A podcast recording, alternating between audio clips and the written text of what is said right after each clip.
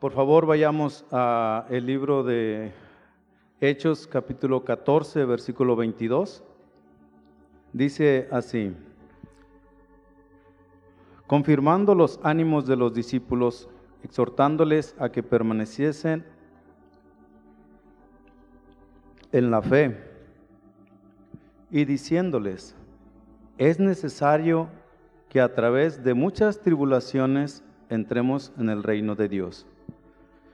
En la Biblia de las Américas dice, fortaleciendo los ánimos de los discípulos, exhortándolos a que perseveraran en la fe y diciendo, es necesario que a través de muchas tribulaciones entremos en el reino de Dios. La palabra tribulación quiere decir o significa pena, disgusto o aflicción muy grande que siente una persona. Es una situación adversa o desfavorable que padece una persona. En estos días, muchos de nosotros hemos sido llevados por el Señor a estar en diferentes tipos de tribulaciones, tomando en cuenta lo que significa en algunas situaciones adversas o desfavorables que hemos padecido. Eh, mis suegros en estos días enfermaron de COVID, ambos. Entonces para nuestra familia fue una situación muy difícil porque pues los dos necesitaron oxígeno y los dos necesitaban ser atendidos. Entonces, eh, con mi esposa, pues mi suegra le dijo que no, que ella no fuera, porque nosotros tuvimos ese malestar hace tiempo. Y mi cuñada, ella estaba apenas saliendo de esa enfermedad. Entonces, este, pues ella se, eh, ¿cómo se dice? O sea, ella se dispuso a que ella quería ayudar. Pero hermanos, nadie está preparado para pasar por esas situaciones. No es como que cuando sales de vacaciones y te ponen anuncios que vas a dar vuelta hacia la derecha, hacia la izquierda, con anticipación. Y no es así en la vida. No te dicen, oye, cuidado porque ahí viene una prueba, ahí viene una situación, tienes que hacer esto, tienes que hacer lo otro. Pero más sin embargo, en esa circunstancia y en esa situación en la que nosotros estábamos, nos pusimos a orar y a pedirle al Señor que Él nos guiara. Y afortunadamente, gracias a Dios, Él nos ayudó. Eh, mi cuñada, a quien agradecemos mucho por ella haber estado ahí, en su rostro reflejaba mucha desesperación, mucha angustia, porque pues una, el oxígeno, ustedes saben que en este tiempo está muy escaso. Y mi cuñado salía a recargar un, tanque, cuando ya regresaba tenía que otra vez regresar a recargar el otro porque se acababa cada tres horas. Pero gracias a Dios, el Señor suplió a, a mi esposa, le dijo una persona, una vecina, que había aparatos que generaban oxígeno. Entonces, pues con la ayuda de mi concuño pudimos rentar un, aparato de esos y, fue de la manera que mis cuñados pudieron descansar, al menos en estar yendo a cada rato a, a conseguir oxígeno. Hermanos, el Señor es fiel y Él nos guía por cada una de las circunstancias y de las tribulaciones que pasamos mi cuñada se sentía incapaz de poder ayudarlos, pero como dijo Cory ten nunca tengas miedo de confiarle un futuro desconocido a un Dios conocido. En ese tiempo le pedimos a un hermano y gracias a Dios por los hermanos que tenemos aquí médicos, eh, el hermano Silvestre daba gracias por la hermana Leonor, pero asimismo damos gracias por la hermana Doris, hermano Alejandro. Y este hermano, pudo ir a revisar a mis suegros. Entonces él le comentó a mi cuñada todos los cuidados y cada una de las cosas que tenía que checar y que estuviera tranquila, porque realmente ellos no estaban tan enfermos como nosotros pensábamos. En la vida, hermanos, el Señor nos va a dar tribulaciones, pero Él no nos va a dar cargas que no podamos llevar. Si tu gracia que el Señor te ha dado es de un 50%, el Señor no te va a dar más del 50%. El Señor te va a dar cargas de 60% porque no las vas a poder llevar. El Señor te va a dar cargas que solamente tú puedas llevar, dependiendo del grado que tú tengas de gracia. Va a ser la tribulación o la aflicción o la carga que el Señor te va a poder dar. En nuestras vidas, como familia, nosotros hemos pasado por diferentes tribulaciones, tomando en cuenta lo que significa la palabra tribulación. El Señor nos ha llevado por diferentes pruebas. Yo recuerdo que cuando el Señor, cuando el Señor me puso en mi corazón y puso la persona indicada para casarme, mi padre no quería que yo me casara, porque no tenía un hogar, yo no tenía una casa. Entonces mi padre me decía, pero ¿por qué te vas a casar si tú no tienes un hogar, no tienes una casa? Yo le decía, mira padre, el Señor me llama a que me case, Él va a suplir. Ay no, es que tú y tu fe. Afortunadamente antes de casarnos, el Señor proveyó un hogar, el Señor proveyó una casa. Y esa casa, como estaba mal construida, los eh, constructores usaron aguas negras para construir esos, esos hogares allá en, donde nosotros vivimos. Entonces, cada que hacía frío, las casas se humedecen, se humedecían y eh, producía hongos. Nuestros hijos se enfermaban lunes, martes, miércoles, jueves. El viernes nos íbamos con mi suegra, regresábamos el lunes y otra vez volvían a enfermarse. Pero no entendíamos, no sabíamos qué era lo que les producía eso. Y un pediatra nos dijo, es que eso es alergia. Y nos dijo, bueno, ¿qué es lo que lo produce? Y a mi esposa le dijo, no, mire, pues lo que pasa es que pasa esto en el hogar. Dijo, bueno, tiene que cambiarse de casa. Hermanos, cambiarse de casa, pues en esas circunstancias decía yo, Señor, pues, ¿qué hago? Y el Señor fue fiel, hermanos. Eh, a nosotros en el 2007 nos derribaron la casa y nos la volvieron a hacer. Porque el Señor puso en el corazón de unas personas el ir a, pelear o a estar ahí, a que Ah, pusieron demandas a, nivel de Infonavit. Y cuando yo fui a Infonavit, yo le, me dijo uno de los ingenieros, bueno, ¿y usted qué, qué quiere? ¿Que le condonemos el 50% de su deuda o que le arreglemos la casa? Yo le decía, necesito que me arregles mi casa. El 50% a mí no me va a beneficiar porque mi casa va a seguir mal. Y él me decía, bueno, vamos a ver qué podemos hacer, pero lo veo bien difícil. Y se fue este señor y otro de los ingenieros que estaba ahí me, habló y me dijo, oye, ven. Y le dije, sí, dígame, tú mantente firme. La orden viene de arriba. Te van a tener que hacer lo que tú digas.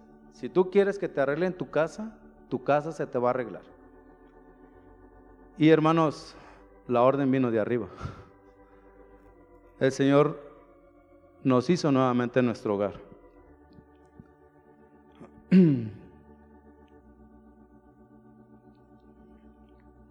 En otra ocasión, el Señor nos hizo pasar por una situación difícil y nosotros teníamos a nuestros hijos en el colegio y era un domingo y llegó la hermana que acostumbraba a cobrar las colegiaturas y nos dijo, hermanos, necesitamos que paguen la colegiatura de sus hijos. Entonces yo le dije a mi esposa, espérame, pero es que no tenemos dinero para comer. El único que tenemos para comer ahorita. Mañana me van a dar algo de dinero y dile que mañana lo pagamos. Entonces mi esposa regresó con la hermana y, regresó al carro y me dijo, pues me dice que no, tenemos que pagar. Y uno de mecha corta, ¿verdad? Ay, es que nos vamos a quedar sin comer. ¿Qué le vamos a dar de comer a nuestros hijos? Pero bueno, vamos. Llegamos a nuestro hogar, nos sentamos, creo que en la mesa, y estábamos afligidos. Cuando de pronto oímos una voz que nos dice, ya llegamos hijitos, ya llegamos. Y pues abrimos la puerta y nos dice mis suegros, pasamos por aquí y les compramos despensa. Hermanos, el Señor quiere enseñarnos que Él es nuestro proveedor. En el 2017, uno de nuestros hijos se enfermó de gravedad. En mi trabajo, gracias a Dios, hubo la oportunidad de tener gastos médicos mayores. Pero cuando estábamos ahí, eh, los Ah, de la aseguradora no querían hacer válido el seguro de gastos médicos mayores, porque a mí me dieron de alta el día 4 de septiembre y mi hijo cayó el 11 de septiembre al hospital. Entonces ellos decían que esa enfermedad ya la traía, que nada más estábamos esperando que me dieran el seguro de gastos médicos mayores para poderlo meter ahí. Ellos estaban haciendo lo imposible, hermanos. Era la cantidad, si mal no recuerdo, 120 mil pesos lo que habíamos que pagar si no se aceptaba el seguro. Pero el Señor fue fiel, hermanos. Él fue nuestro abogado. Y de una manera milagrosa, el Señor aceptó, la aseguradora aceptó el seguro de gastos médicos mayores.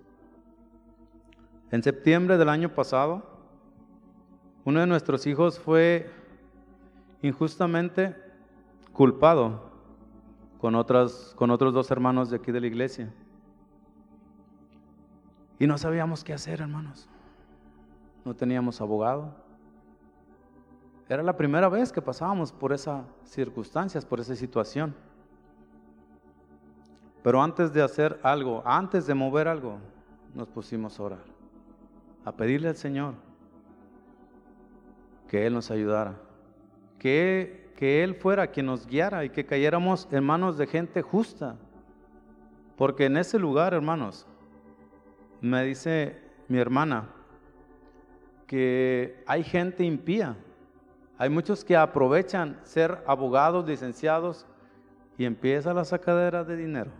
Y sí, mira, dame esto. Y sí, mira, dame lo otro. Y sí, mira, le hacemos así. Y sí, dice, y no les importa la gente que está ahí adentro.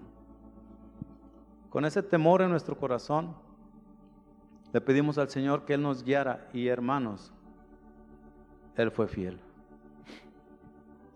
En cada circunstancia de nuestra vida, Él nos da la gracia. Él quiere que tengamos experiencias de vida para otros. ¿Me acompañan por favor a Mateo 5.4? Amén. Dice, bienaventurados los que lloran, porque ellos recibirán consolación. En la Biblia de las Américas dice, bienaventurados los que lloran, pues ellos serán consolados. Hermanos, es una certeza. No dice, pueden ser consolados. No, serán consolados. En Lucas 7:36 dice, uno de los fariseos rogó a Jesús que comiese con él. Y habiendo entrado en casa del fariseo, se sentó a la mesa. Entonces, una mujer de la ciudad que era pecadora, al saber que Jesús estaba a la mesa en casa del fariseo, trajo un frasco de alabastro con perfume. En esta escritura nos muestra la necesidad de esta mujer. Ella estaba afligida por, porque ella era pecadora y vino a los pies de Jesús, el único lugar y la única persona que podía ayudarle.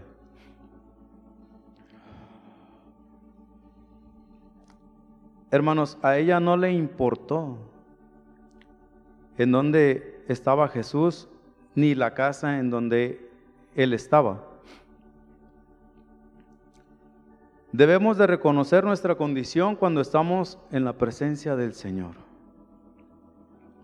Creo que ella ni se imaginaba el impacto que tendría este acto, hasta dónde llegaría la magnitud de su humildad. Ella vino con una actitud de humildad reconociendo su condición y pidiendo ayuda. Ella traía un perfume. Y esto yo lo relaciono con un corazón quebrantado, un corazón contrito y humillado. Un corazón al que no le importa dónde se encuentre para derramarse delante del Señor. Puede ser en tu hogar, puede ser en el carro, puede ser en la iglesia. Pero ¿qué harás cuando la presencia del Señor está aquí? Está en tu casa. El fruto del amor al Señor es un corazón arrepentido. Dice un maestro que para él la razón por la que no hay lágrimas es porque el corazón está seco. Ojos seco, ojos secos, corazón seco. En Hebreos 5:7, por favor. Y Cristo, en los días de su carne, ofreciendo ruegos y súplicas con gran clamor y lágrimas al que le podía librar de la muerte, fue oído a causa de su temor reverente. Con súplicas y ruegos, aquel que lo podía librar de la muerte, nuestro mayor ejemplo, nuestro Señor, fue oído por el Padre y ahora el Padre lo consuela en los cielos. Derrama tu corazón delante de Dios. Dios llega y visita al corazón quebrantado. En Lucas 3:19, perdón, en Lucas 7:39. Amén. Cuando vio esto el fariseo que le había convidado dijo para sí, este, si fuera profeta, conociera quién y qué clase de mujer es la que le toca, que es pecadora. Simeón estaba lleno de orgullo y estaba juzgando a esta mujer pecadora. Un corazón lleno de orgullo debe de ser vaciado por tribulaciones, por pruebas, por luchas, por aflicciones. Un corazón lleno de orgullo debe de ser quebrantado. Un corazón orgulloso cree, se cree independiente del Señor. Cree que no lo necesita. Un corazón quebrantado es bien importante para el Señor. Alguien que está en tribulación busca a Dios. En nuestra familia Hemos decidido no irnos a dormir sin antes buscar al Señor. Pero no solo buscarlo, encontrarlo.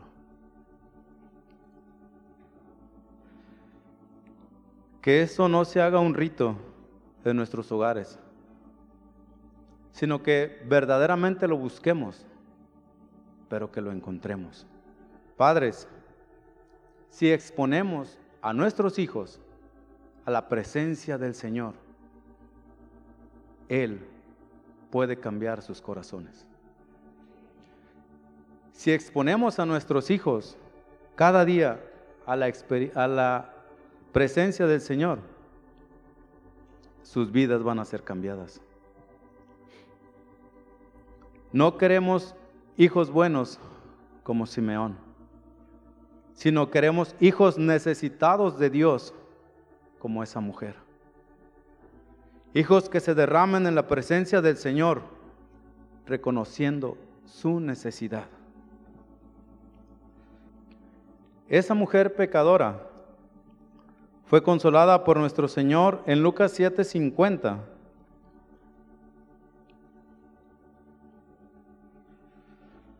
El Señor le dijo, pero el Señor le dijo, tu fe te ha salvado.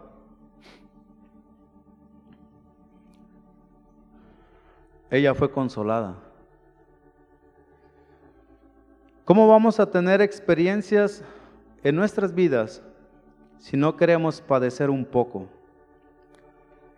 Los expertos necesitan pasar y pasar por situaciones para poder saber qué hacer en cada una de ellas. Es como un mecánico en mi trabajo, por ejemplo. Hay situaciones, hermanos, en las que nos hablan y, oye, es que no prende una moto. Y a veces es algo muy sencillo ábrele a la llave de gasolina y así puede entrar gasolina al motor y prender. A veces no lo hacen, hermanos. Pero en otras ocasiones hay necesidad de abrir el motor y checar qué es lo que está dañado. Y yo he visto que ellos lo hacen hasta con los ojos cerrados. Han desarmado motores y los han armado pero también batallan en algunas, en algunas ocasiones y entre ellos se ayudan.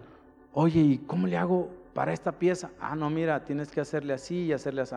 Ah, no, es que esa pieza yo la puse, pero la tuve que poner de esta otra forma porque de esa manera te va a fallar.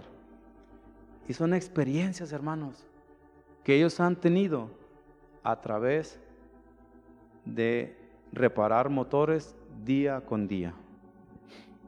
En Primera de Corintios 2.9, por favor. Antes bien, como está escrito, cosas que ojo no vio, ni oído yo, ni han subido en corazón de hombre, son las que Dios ha preparado para los que le aman. Hermanos, vienen tiempos difíciles para nosotros en esta época.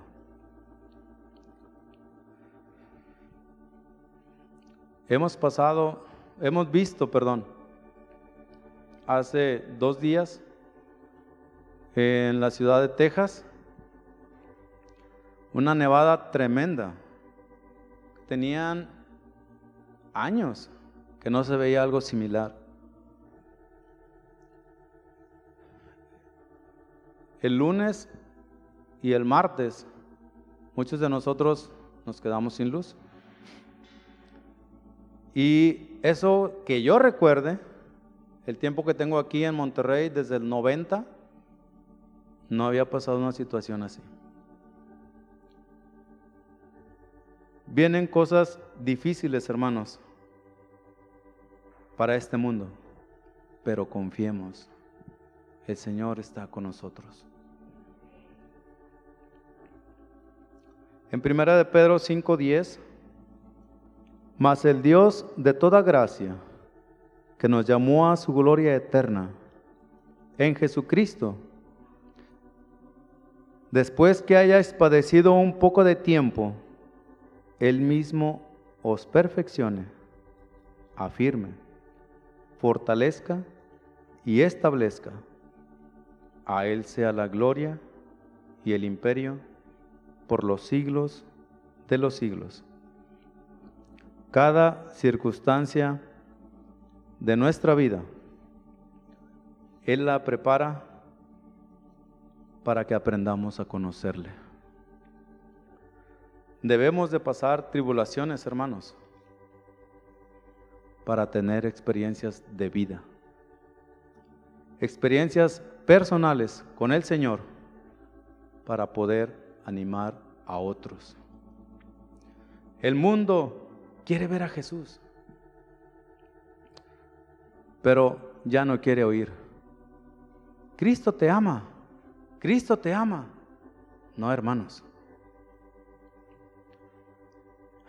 El mundo quiere que tú llegues y le digas, oye, esa situación en la que tú estás pasando, yo pasé por ahí. Yo estaba ahí en esa misma situación y sabes qué, el Señor me ayudó. Entonces van a voltear y te van a decir, a ver, ¿y, y cómo fue? ¿Y cómo le hiciste? Mira, nuestro Dios es fiel. Nuestro Dios es real. Y así y así Él nos ayudó.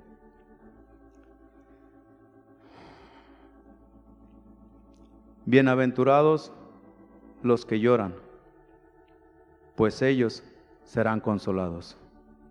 El Señor les bendiga, hermanos.